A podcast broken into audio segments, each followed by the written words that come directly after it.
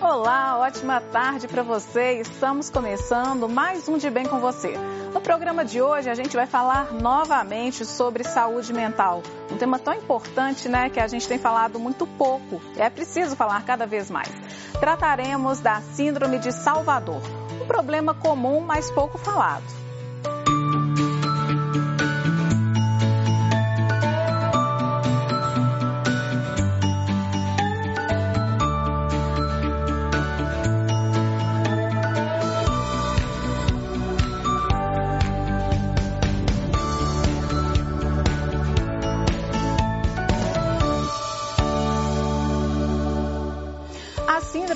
Cavaleiro branco ou complexo do Salvador é um padrão comportamental, uma estratégia de sobrevivência que algumas pessoas aprendem na infância e que fica registrado no inconsciente.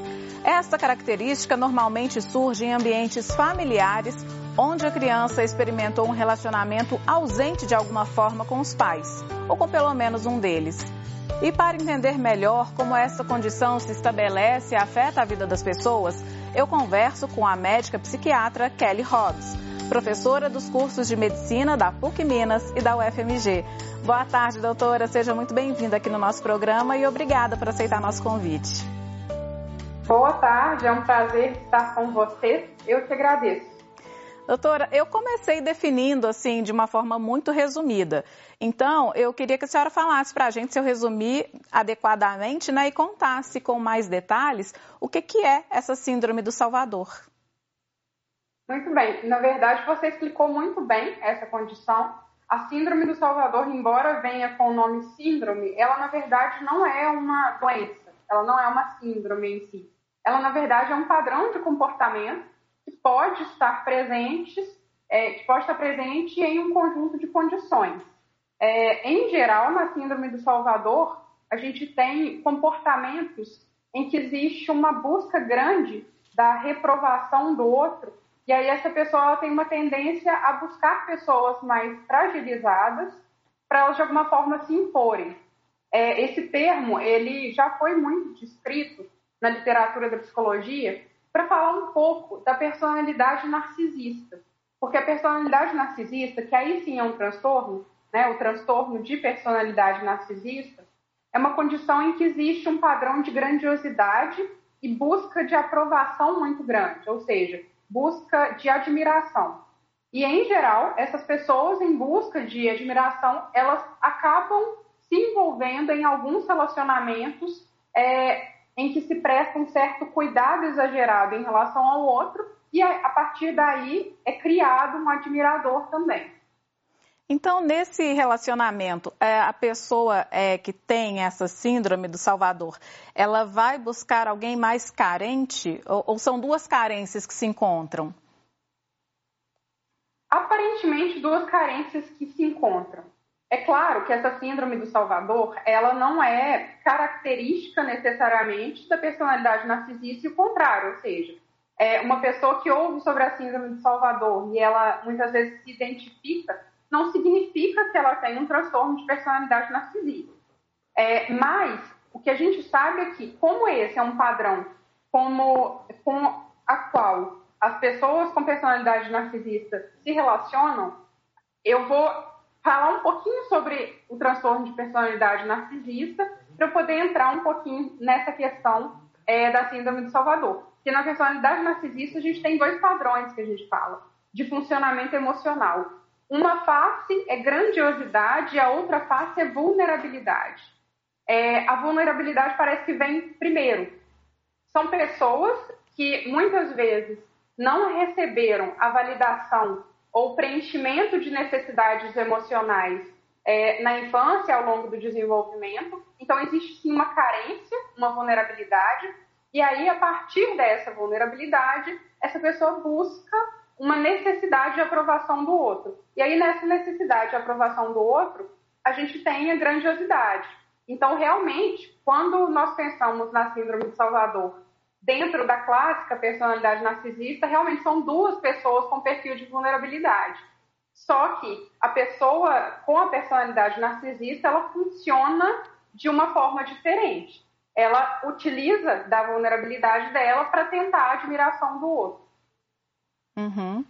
E, e da onde que vem esse nome, então, do Salvador, né? A síndrome do Salvador, também descrita como a síndrome do cavaleiro branco, né? É porque, já que não tem essa ligação aí com o narcisismo, mas vem essa questão, né? Nem da grandiosidade, da vulnerabilidade, eu acho que uma coisa mais subentendida. Da onde que vem essa, esse termo?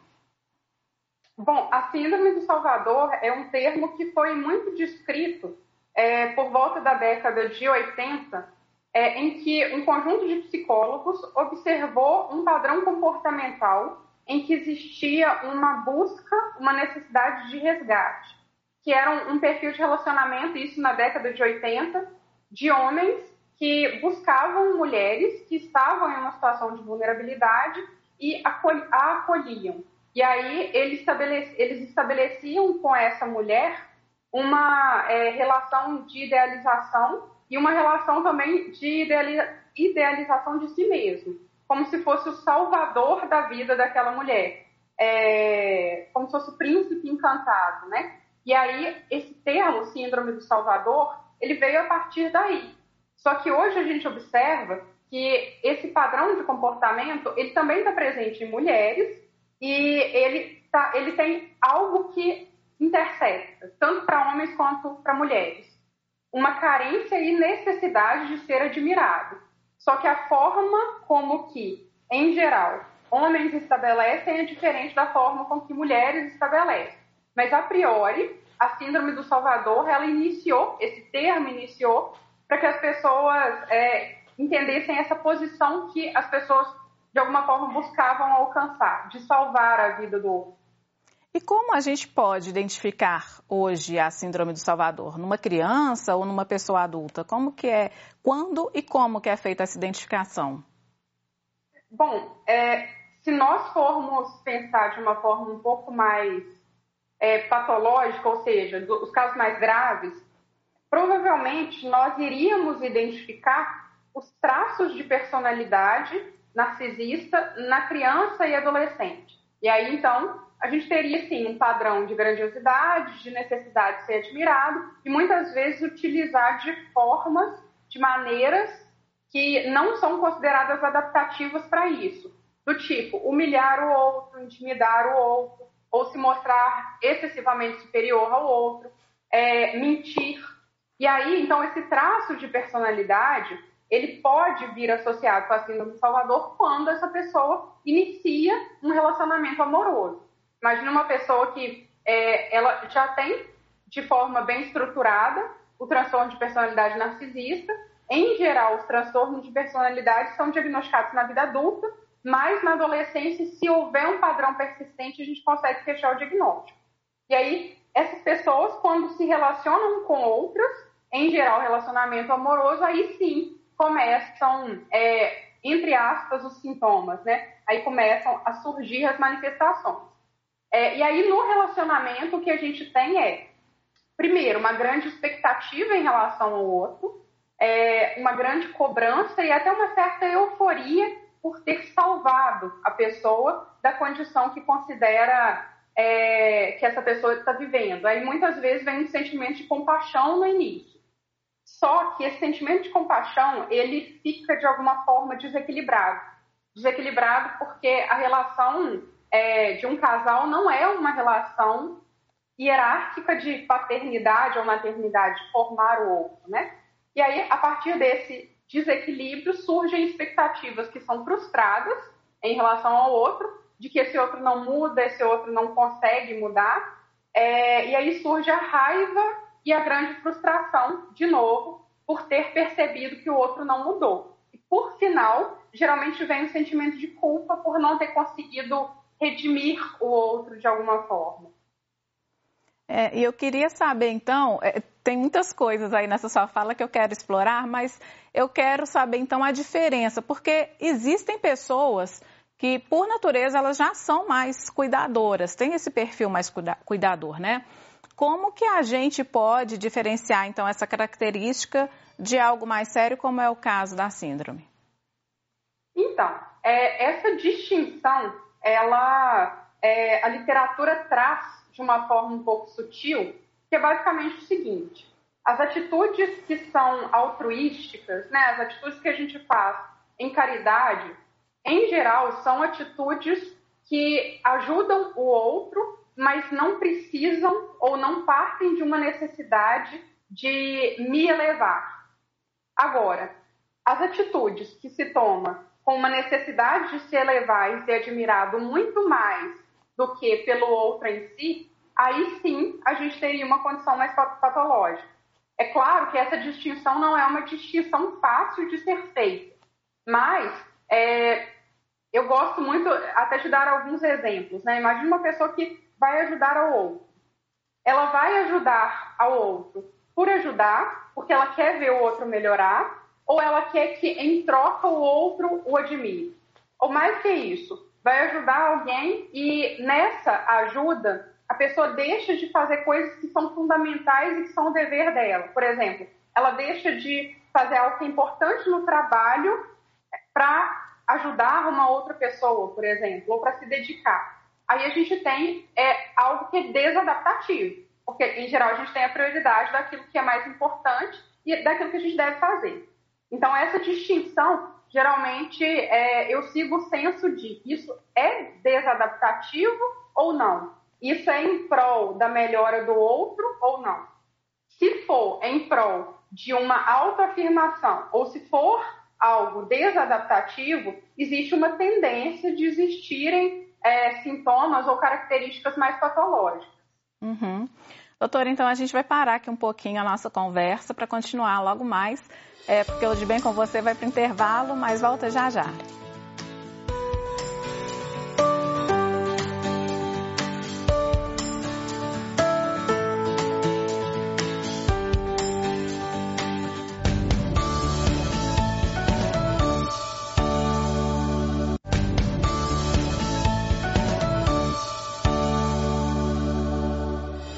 voltamos e hoje o nosso tema é a Síndrome do Salvador, um padrão de comportamento que leva o portador dessa condição a agir como se fosse responsável pelo resgate emocional de outra pessoa.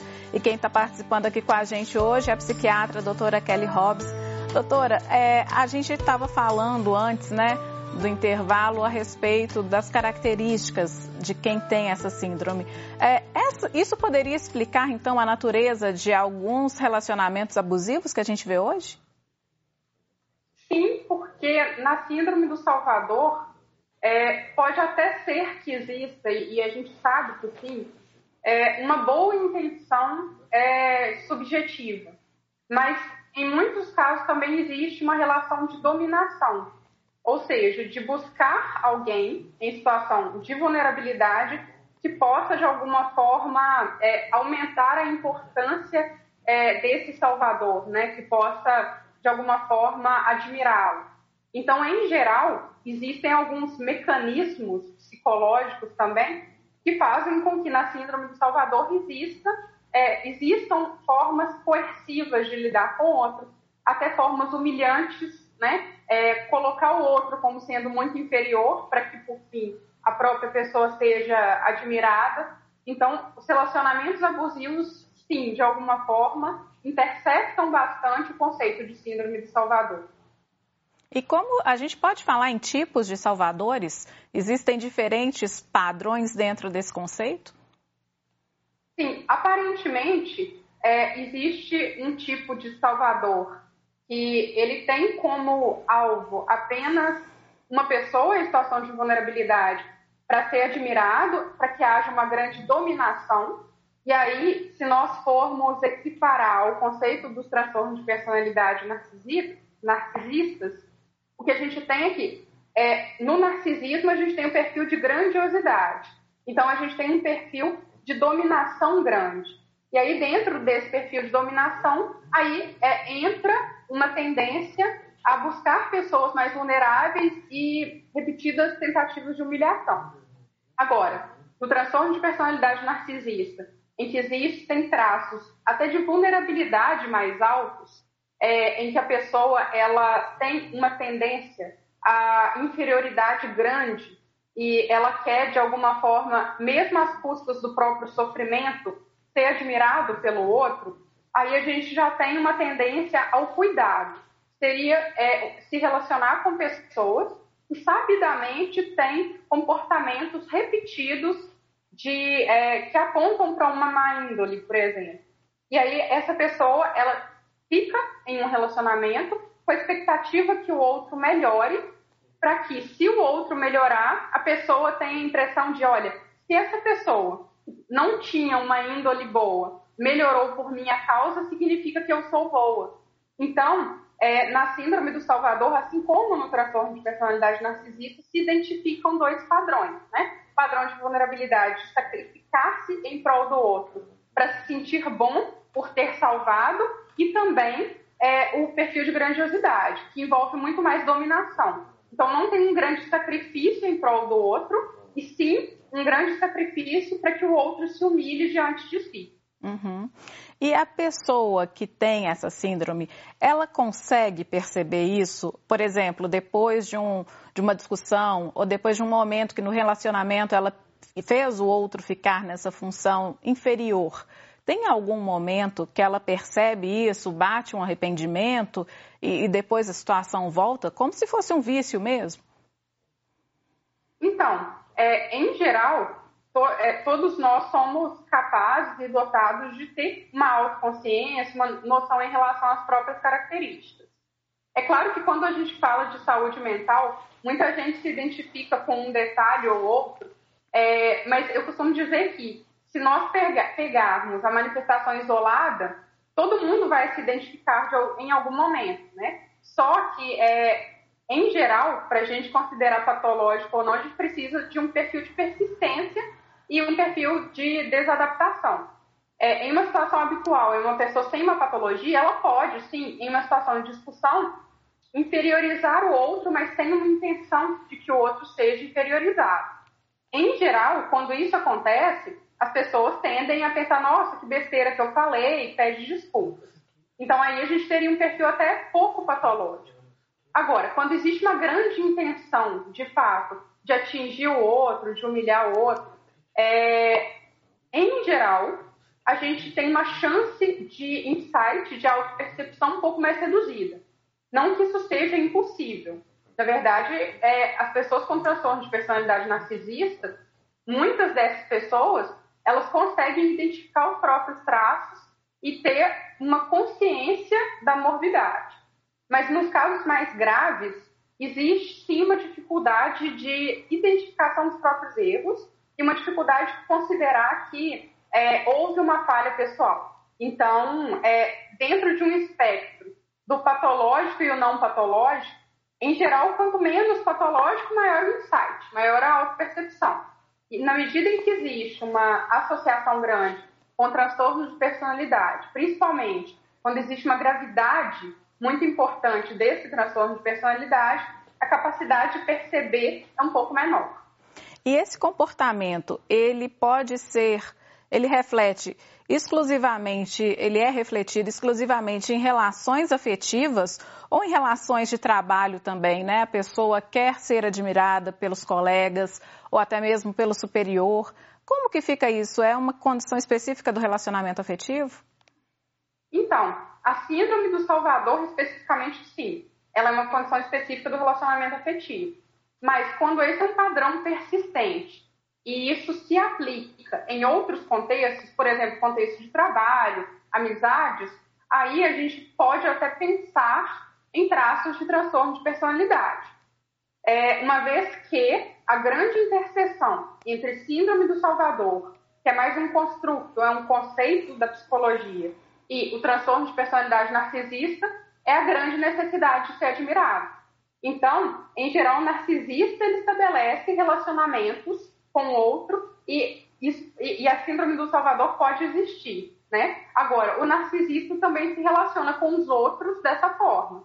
Então, é, talvez nos casos de relações de trabalho é, seja muito mais o transtorno de personalidade narcisista do que a síndrome de Salvador. Uhum. E no caso, é, as pessoas costumam repetir comportamentos, né? A síndrome de Salvador, ela pode ser uma coisa que às vezes aquela criança viu, sofreu isso, né? Com a ausência dos pais em algum momento, mas ela também pode ver, por exemplo, uma mãe que é abandonada ou que já teve, né, que tem esse comportamento, isso vai sendo repetido? Sim, nós tendemos a repetir comportamentos porque nós aprendemos esse comportamento, né? É claro que os traços de personalidade eles podem ser herdáveis, né? Eles dependem de características genéticas do pai, da mãe ou de outro familiar. Mas esses traços de personalidade eles se formam ao longo do tempo. Por exemplo, é, a síndrome de Salvador ela foi descrita é, em pessoas que tiveram situações de abandono ou negligência na infância. É, e aí, nessa situação, a gente pode pegar, por exemplo, uma criança que não está recebendo atenção e ela percebe que se ela se esforçar demais para mostrar que ela é muito boa, que ela é muito superior, os pais passam a dar atenção para ela. E aí, se isso acontece, ela passa a entender que ela vai precisar de se esforçar para que ela consiga a aprovação do outro. E aí, um, um esquema emocional e é, cognitivo, comportamental é formado. Então, é, se a gente é, for considerar em termos de formação de personalidade, é, da mesma forma que nós aprendemos a andar, nós também aprendemos a agir. E, na, e, a forma como nós aprendemos a agir depende muito das pessoas com quem nós nos relacionamos na infância e adolescência. Uhum. E a gente falou aí do relacionamento abusivo. Como é que fica? A gente tem falado muito de quem tem a síndrome, é, esse comportamento, mas e quem sofre, né? Quem é afetado diretamente por esse comportamento? Como que fica a vida dessa pessoa, né? Porque uma vez que alguém está num relacionamento abusivo, fica muito difícil, às vezes a pessoa até percebe, mas fica muito difícil sair, né? Como que é esse outro lado? Bem, é, dentro de um relacionamento abusivo, em geral, existe alguém que conta uma história mentirosa, existe alguém que acredita em uma história mentirosa. É, essa pessoa que acredita em geral, ela tem um, um, perfil de vulnerabilidade maior. Ela já entrou em um relacionamento é, em que existe, vamos dizer assim, uma mentira, né? Uma, uma forma de funcionamento, uma forma de se relacionar que é patológica e a pessoa continua. Continua porque ela acreditou em uma história, né? Ela acreditou que ela é inferior, ela acreditou que ela não merece algo melhor. É, e aí, a partir disso, começam todos os desfechos do relacionamento abusivo, em que a pessoa se isola, a pessoa deixa de se priorizar, perde seus amigos, é, passa a, de forma persistente, acreditar que não merece ser bem tratada. E aí, por fim, é, as sequelas de um relacionamento abusivo costuma ser muitos sintomas ansiosos, autoestima baixa, dificuldade de confiar no outro, muitas vezes até sintomas de estresse pós-traumático. Seriam reações de ansiedade muito intensa diante de qualquer lembrança da outra pessoa. E como ficar livre disso, né? Como sair fora? É, a gente vê alguns depoimentos, na internet tem vários, inclusive, de pessoas que foram vítimas eh, de relacionamentos abusivos, quase perderam a vida, algumas infelizmente morrem, né? Mas que foram vítimas disso e que conseguiram sair assim, num último instante. É, como que, que, que, a senhora vê esse comportamento, né? Como sair, e você falou mesmo aí do estresse pós-traumático, das sequelas que ficam. É, ter esse, esse momento, assim, esse insight, vou sair e tomar essa coragem é um passo muito difícil, né? Com certeza. É, eu, eu sempre considero que o primeiro passo é identificar esse relacionamento abusivo. O segundo passo é talvez aceitar que vai existir invariavelmente algum sofrimento envolvido. O que, que eu quero dizer? É, dentro de um relacionamento abusivo, existe um padrão em que a pessoa sofre, mas a pessoa também vive momentos que são muito bons, vamos dizer assim. E esses altos e baixos, eles geram, é, do ponto de vista cerebral, como se fossem sintomas de abstinência do outro, que é uma saudade grande, né? É, por exemplo, essa pessoa que, a mesma pessoa que humilha e faz com que a pessoa se sinta no fundo do poço, depois ela tende a estender a mão para tirar do poço. E aí, esse estender a mão faz com que a pessoa que estava lá no fundo do poço sinta uma sensação de euforia. E essa sensação de euforia, ela é química também. Existe uma liberação de dopamina. E se a pessoa, quando a pessoa se desfaz do relacionamento, existe invariavelmente um sofrimento, porque existe uma abstinência daquela outra pessoa. É, e aí, eu costumo dizer que esse é o segundo passo, porque a pessoa ela tem que se preparar, inclusive, para os sintomas de abstinência, né? Para saudade, para vontade de voltar. E é fundamental que a pessoa, a vítima, seja consistente. Que a vítima, é, uma vez que ela decide sair, ela consiga manter a própria decisão. Então, esses dois pontos eu costumo dizer que são essenciais nesse início. Uhum. Doutora, então a gente vai parar mais uma vez para a entrevista para fazer um outro intervalo. Daqui a pouquinho a gente volta, tá bom? De bem com você vai para o intervalo, mas é bem rapidinho. Daqui a pouquinho a gente está de volta.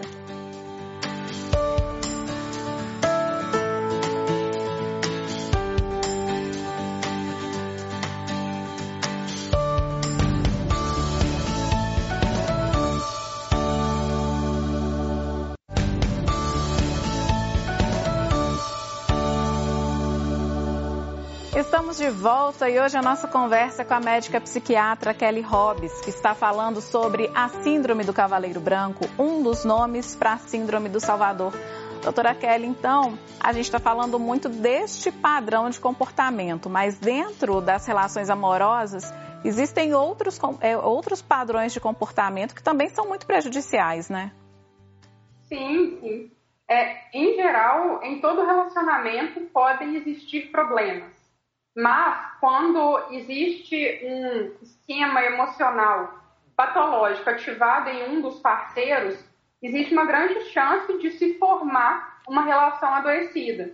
Por exemplo, quando existem traços de perfeccionismo muito grande, é, essas pessoas que são mais perfeccionistas, elas criam um padrão grande de cobrança em relação ao outro também, um padrão grande de expectativas em relação ao outro, Sim. e isso é problemático, porque a pessoa ela não assume a perspectiva das limitações do outro. É, a gente tem também a dependência emocional, e na dependência emocional existe uma necessidade de aprovação do outro, mas um pouco mais sutil que a síndrome de Salvador, que na verdade seria aprovação emocional, afetiva. E aí todas as decisões, às vezes, passam pelo parceiro. É, as pessoas, elas têm uma tendência a serem muito inseguras. Pode vir de perfeccionismo também, só que é um perfeccionismo autodirecionado. São características que afetam o casal, tudo isso de uma forma muito camuflada, né? Porque às vezes, inconscientemente, na hora da conquista, a pessoa fala: gente, eu nunca imaginei que eu fosse arranjar uma pessoa dessa forma. Mas é, esses padrões já ficam tão camuflados que na hora da conquista a pessoa já está fazendo essa escolha inconscientemente, né?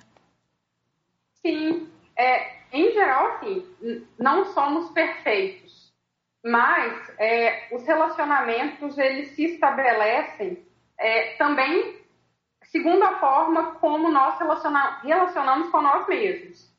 Por exemplo, é, aquilo que eu disse sobre o perfeccionismo. Uma pessoa que tende a ser mais perfeccionista, ela tende a ser mais perfeccionista em relação ao outro. E a qualidade do relacionamento vai depender do quanto que ela consegue colocar os limites na relação com si mesma e com o outro. Ou seja, entender que eu me cobro, talvez não deveria me cobrar tanto, mas o outro é o outro. E eu, então eu não devo cobrar tanto o outro. É, um outro traço de personalidade que afeta muito os relacionamentos seriam as alterações de autoestima. Por exemplo, uma pessoa com uma autoestima muito baixa, ela pode desenvolver e manifestar uma insegurança muito grande. E aí, a partir da insegurança, é, começam perfis de ciúme que até beiram o ciúme patológico. É, o ciúme patológico é um outro termo também, que ele não é uma síndrome em si ele é um traço que pode estar presente em algumas patologias. E também acho que hoje em dia existe uma certa intolerância à frustração. Quer dizer, eu não sei se isso que eu estou dizendo tem nome, né? Se é esse nome aí que a senhora já falou, do perfeccionismo e tudo mais. Mas o que se percebe é que os, os relacionamentos hoje, a primeira, a primeira discussão, a primeira dificuldade tendem a se desmanchar justamente por causa dessa questão da frustração. Um dos pares né, não resiste, não suporta passar por isso. Sim, é, em geral, essa dificuldade de lidar com frustrações, ela está presente também em algumas patologias, por exemplo, os transtornos de personalidade borderline, narcisista, transtorno de personalidade antissocial, que é o antigo psicopata, é, no TDAH também está presente. Aí essa dificuldade de lidar com frustrações nada mais é que uma dificuldade de adiar a recompensa. Por exemplo, é, uma pessoa que precisa de acordar cedo para fazer atividade física, é, ela sabe que ela vai se frustrar ao acordar cedo, mas a recompensa vai vir em qualidade de vida. Agora, imagine que essa pessoa, nas relações interpessoais, ela não consegue é, em prol de um futuro com a pessoa, tolerar determinadas características presentes, ou em prol de um benefício, de um desenvolvimento do outro, tolerar ou aguentar algumas características. Então, em geral, também a dificuldade de lidar com frustrações intercepta muito os padrões mais doentios de relacionamento. É claro que os tempos mudaram muito e antigamente os casais ficavam casados até o final da vida. Hoje, essa realidade é um pouco diferente. É, a minha pergunta é, é: as pessoas estão ficando menos tempo juntas por causa de todas essas carências que antigamente possivelmente elas até existiam, mas não eram conhecidas, né? Ou elas realmente estão ficando, estão se separando porque falta esse autoconhecimento? Bom, eu acredito que talvez seja por causa de vários fatores, dentre eles os que você mencionou. É, hoje já é descrito pela literatura que atualmente nós ficamos menos tempo com nós mesmos. Nós não é, encaramos e dialogamos com nós mesmos e com os nossos próprios pensamentos. Porque a gente tem uma disponibilidade de distração grande. E esse tédio é importante. O tédio é importante não só porque o nosso cérebro precisa descansar, mas porque ele é um espaço para auto-reflexão. Então, sim, nós estamos mais intolerantes. Nós estamos com maiores dificuldades de relacionamento porque nós temos dificuldade de relacionar com nós mesmos. Mas também existem outros elementos é, que seria muitas vezes a expectativa que se coloca em relação ao outro. Toda vez que eu falo de relacionamento, eu digo que ninguém é perfeito e os dois estão certos e os dois estão errados em um casal. É, isso porque todos vão errar, mas é, muitas vezes o que está por trás, o que importa, é antes a intenção do outro, segundo o que se construiu, o que, o que já foi construído e o que está sendo construído. É, mas em geral, a nossa capacidade de lidar com frustrações está naturalmente reduzida e isso já está de alguma forma descrito. Mas é claro que nós não vamos aguentar tudo, né? A gente vai pensar nas nossas escolhas e fazer com que a gente tome as melhores escolhas possíveis. Mas ao mesmo tempo, é, a vida ela vai nos frustrar, porque a frustração faz parte dela. E a gente dá conta, né, de viver sozinho, porque muito se diz, né, tem gente que fala, não, o outro me completa. Isso está errado, né? A pessoa tem que se completar e o outro tem que vir para agregar mais coisas boas. É, é por aí? Sim. É, nós não nascemos para viver sozinhos enquanto sociedade. Eu não estou dizendo que nós, não nasce, que nós nascemos para nos casar. Eu estou dizendo que a gente nasceu para ter pessoas por perto. Porque o ser humano é um ser social se ele não fosse social, ele não iria ter desenvolvido tantos mecanismos de comunicação verbal e não verbal. É, só que é claro que para nós convivermos com outros, a gente também precisa de construir um conjunto de valores pessoais e habilidades de relacionamento com o outro e com si mesmo, de tolerância, de paciência. É, então, sim, eu acredito que nós não nascemos para viver totalmente sozinhos, enquanto seres humanos, mas ao mesmo tempo nem todos nascemos para casar, né? para ter um relacionamento. Às vezes a pessoa não encontra, Mas é claro que o outro precisa vir muito mais para agregar do que para ser um instrumento de sobrevivência. A gente pode dizer que a pandemia veio então para ser uma prova disso, né? Uma, um teste mesmo para essas pessoas, para elas se conhecerem, conhecerem o outro, e é por isso que a gente tem acompanhado aí tantos problemas. Nós falamos anteriormente até aí das relações abusivas, infelizmente muitos casos de feminicídio, questões menos graves, mas é, muito delicadas também com os divórcios. A, a pandemia veio para ajudar nisso, assim, as pessoas tiveram mais tempo com elas, tiveram o direito e esse tempo ao autoconhecimento e aí complicou os relacionamentos? Bem, eu acredito que a pandemia contribuiu de alguma forma para a gente poder é, enxergar alguns pontos que talvez precisam mesmo de melhorar é, ela contribuiu para mostrar que nós temos um microambiente social que é a família. É, esse microambiente social ele é descrito pela sociologia como sendo, sim, pessoas que moram juntas, existe um conjunto de regras e existe, existe sim, um padrão hierárquico de funcionamento do mais maduro em relação ao menos, né? Que seria os pais os filhos. É, e aparentemente nós não estávamos cuidando tão bem desse nosso microambiente social, é, porque senão nós não teríamos visto tantos conflitos.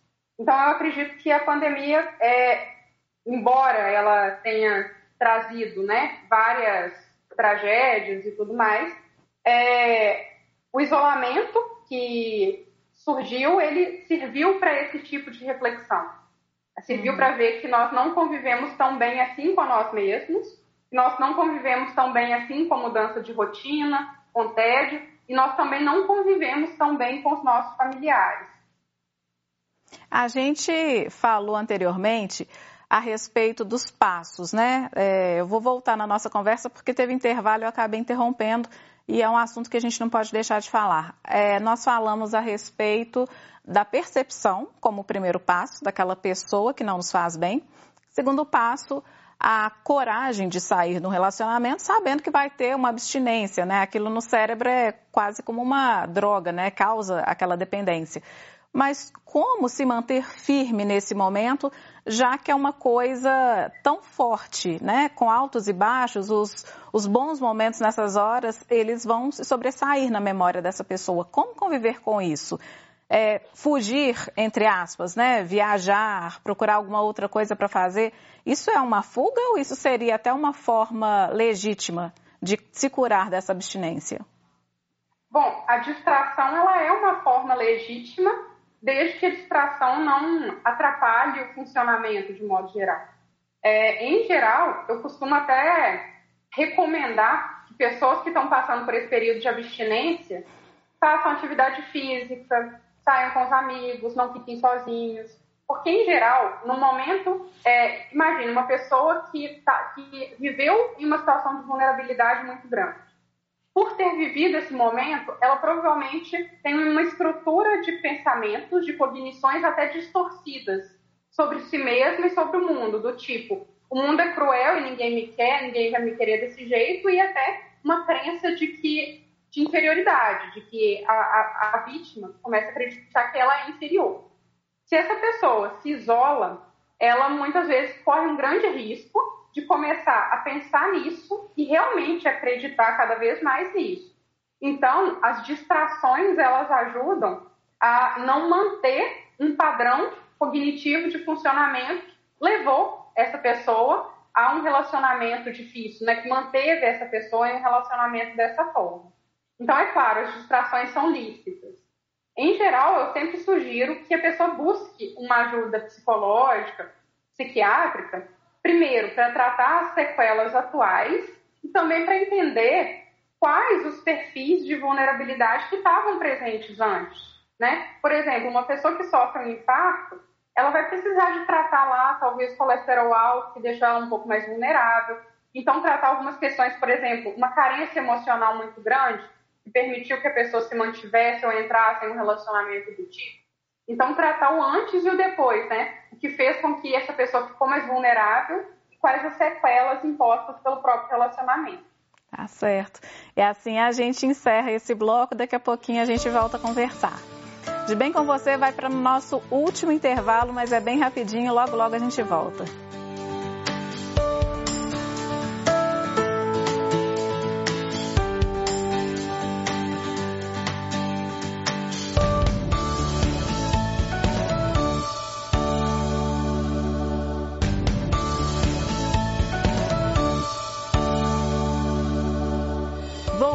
Vamos para o quarto e último bloco do De Bem com Você e hoje a gente conversa sobre a Síndrome de Salvador e outras questões que afetam aí os relacionamentos afetivos. Participa com a gente a psiquiatra Kelly Hobbs. Doutora, eu acho que erroneamente é, as pessoas compreendem a, o amor próprio como egoísmo. Não é bem assim, né? Seria um egoísmo entre aspas. Isso atrapalha também na, em lidar com as dimensões do relacionamento? Até aqui eu entendo que eu devo ir porque faz parte do relacionamento ceder. Daqui para frente não, isso já me atrapalha e eu não posso abrir mão. Como perceber isso? Bom, é, esse ponto que você levantou é muito interessante porque realmente, né, é, a literatura da psicologia também fala muito que ninguém que não cuida bem de si mesmo consegue cuidar bem do outro. Porque nós usamos nós mesmos como um parâmetro, né? É, e mesmo se eu cuidar melhor do outro do que eu cuido de mim mesma, pode ser que exista um desequilíbrio no relacionamento. E até que ponto isso vai se sustentar, né? É, mas se eu quero o bem para o outro, assim como eu quero o bem para mim mesma, talvez essa premissa já auxilia na distinção, né? É, se eu tenho o outro como um alvo também para fazer o outro feliz, né? Os relacionamentos em geral a gente quer se fazer feliz, mas quer fazer o outro feliz também.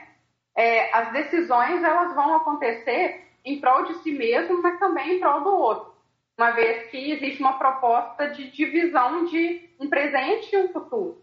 É, o egoísmo, talvez, ele estaria é, dentro de comportamentos que fazem com que a pessoa preocupe nada com a outra pessoa, não se preocupe com o outro e preocupe com os próprios interesses atuais.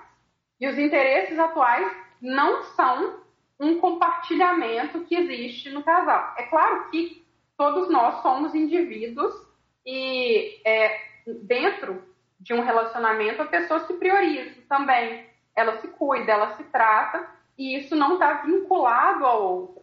Mas quando as escolhas começam não só demonstrar que a pessoa está se priorizando, mas que ela também está desprezando o outro, aí sim talvez exista um certo egoísmo, vamos dizer assim, né? Porque aí é algo não só uma autovalorização, mas um desprezo. É algo ativo também em relação ao outro.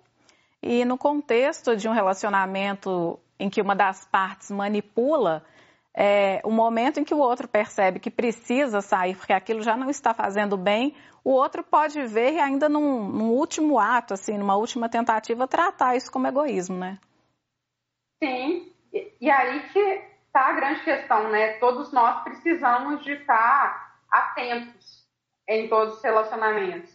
Porque se o outro, ele estabelece uma relação de egoísmo sempre, e quando você pensa em cuidar de si mesmo, a pessoa te chama de egoísta, existe uma grande inconsistência, uma grande. É, uma, uma relação não saudável, algo incoerente. Então, em geral, o ideal é que as pessoas se atentem sim à forma como essa pessoa se relaciona com você ao longo do tempo. Uhum. É, e aí, falando da criação das crianças, Hoje em dia, os pais sentem-se muito culpados, porque muitos não têm tempo de se dedicar aos filhos da, do modo como eles gostariam, né? É, e aí eles não querem causar frustração nas crianças. É, e aí pode acontecer um efeito reverso, na verdade, né? Uh, eles começam a. Eles não querem os traumas, então eles começam a paparicar, a mimar muito esses filhos, né?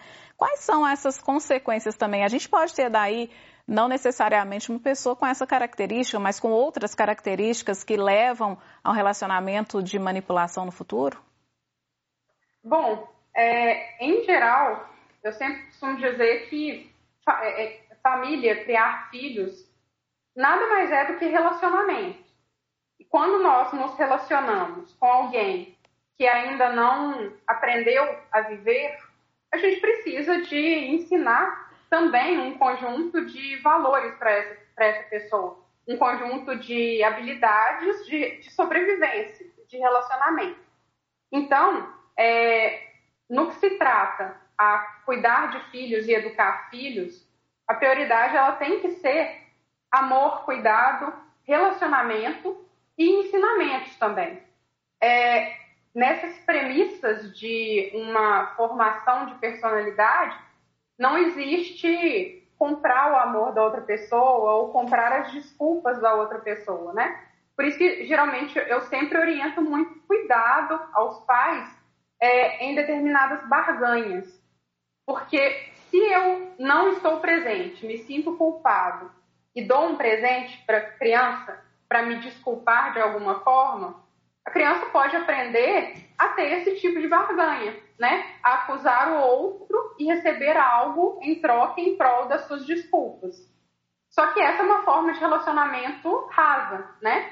É a forma como se estabelece um relacionamento interpessoal em que um errou e o outro desculpa, o que erra ele é, toma um conjunto de atitudes de mudança, né? Ele muda as suas atitudes e pede desculpas, sim, ou não, né? Ele pede através dos atos as desculpas, e a pessoa que sofreu, ela desculpa de uma forma amorosa e subjetiva, não existe uma taxa de desculpa.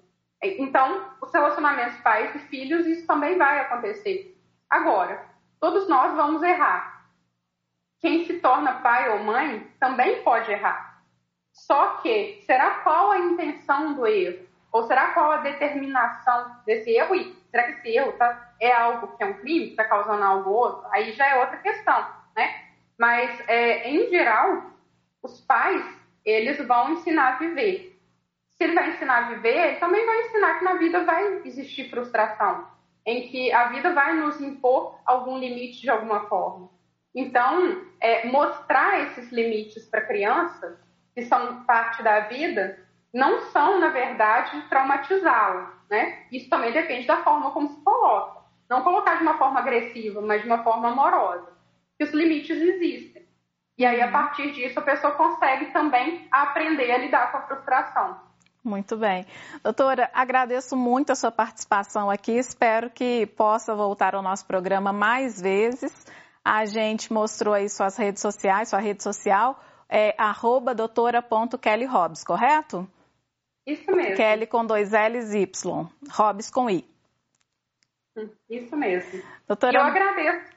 Eu que agradeço a sua participação, sua simpatia, volte sempre. Muito obrigada. E o programa de hoje fica por aqui. Semana que vem tem mais de Bem com Você. Tchau, tchau.